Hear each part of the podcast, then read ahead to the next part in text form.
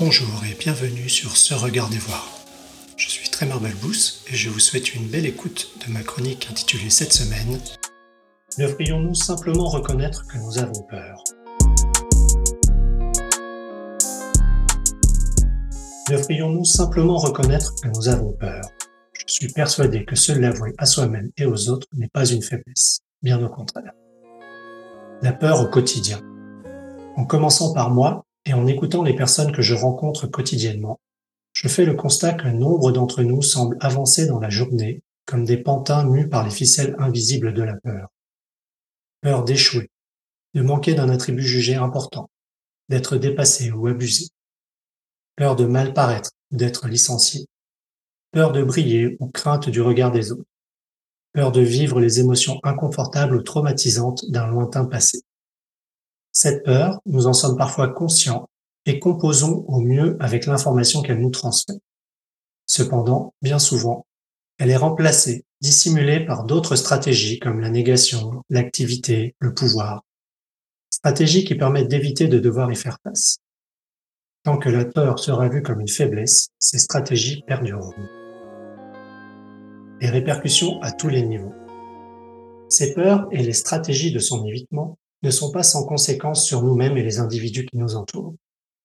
Ce sont elles qui nous font nous accrocher à des mirages, disperser notre esprit pour éviter de percevoir l'expérience du moment, ressentie comme désagréable au mieux et souvent insupportable. Ce sont aussi ces peurs qui nous poussent à dominer, à écraser, à imposer aux autres nos idées, nos solutions et nos recettes toutes faites de succès passé. Ce sont encore elles qui nous poussent à acheter les recettes des autres sans s'arrêter une seule seconde pour vérifier ni l'origine ni les ingrédients qui les composent. N'est-ce pas la crainte de l'incertitude qui nous conduit à imposer des processus absurdes et déjà obsolètes dans l'espoir de contrôler le prochain instant, le prochain budget, le prochain projet? Ou celle de l'ignorance qui nous pousse à nous recroqueviller derrière nos illusions de certitude, de savoir? Pour combien d'entre nous est-ce au fond la peur qui nous fait utiliser des cartes d'orientation comme des guides de destination.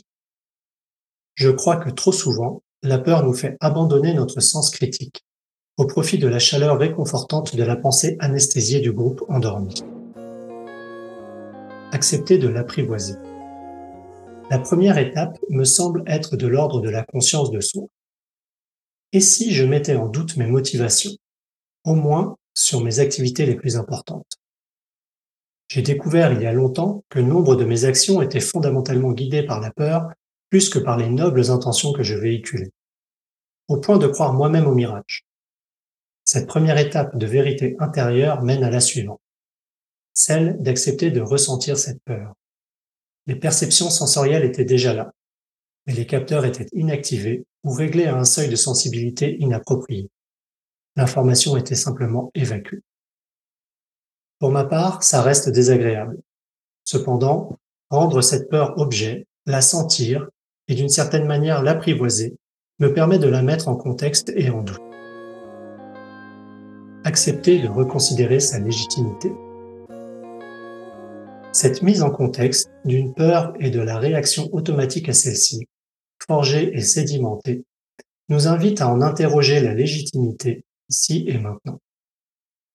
Ce que je fuyais à six ans, car je n'avais pas les clés pour le vivre sereinement, est-il toujours à fuir aujourd'hui?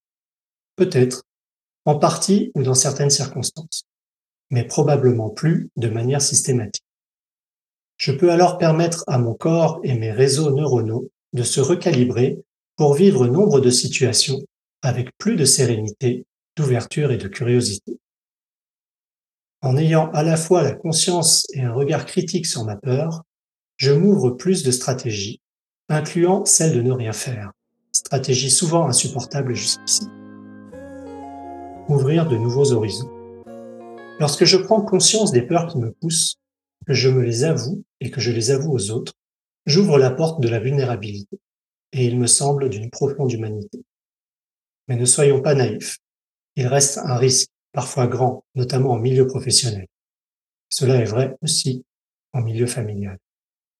Quand je reconnais que mon organisation agit guidée par une peur invisible, je peux le nommer, le rendre explicite. Je vous invite d'ailleurs à personnaliser ce qui se cache derrière organisation Quelles sont les personnes qui font cette organisation? Quelles sont les peurs de ces personnes qui sont indirectement imposées à toutes et à tous? Lorsqu'une organisation utilise la peur comme stratégie de management, nous pouvons nous sentir paralysés. Il est souvent difficile de sortir de ce schéma.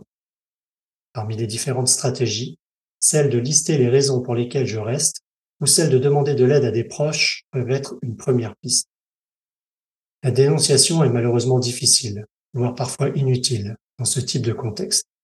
La fuite pour se protéger reste bien souvent l'issue.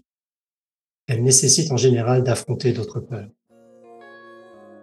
Pour résumer, je fais souvent le constat que la peur est un moteur puissant de notre action et que bien souvent ce moteur reste invisible ou ignoré. Cela a des conséquences parfois graves sur nous, nos proches, notre société et notre environnement. Apprendre à vivre avec elle, à l'apprivoiser est une voie vers l'ouverture et une vie apaisée et choisie. Mais ne soyons pas naïfs et sachons nous protéger lorsque nécessaire. J'associe, à tort ou à raison, l'idée d'agir en étant guidé par l'envie plutôt que par la peur, à l'idée de voir la vie avec l'état d'esprit de l'abondance plutôt que celui de la rareté. Et vous, quel rapport entretenez-vous avec vos peurs Merci pour votre écoute. Vous pouvez retrouver le billet de blog associé à cet épisode sur ce-regarder-voir.com. N'hésitez pas à y déposer vos partages et commentaires. À la semaine prochaine!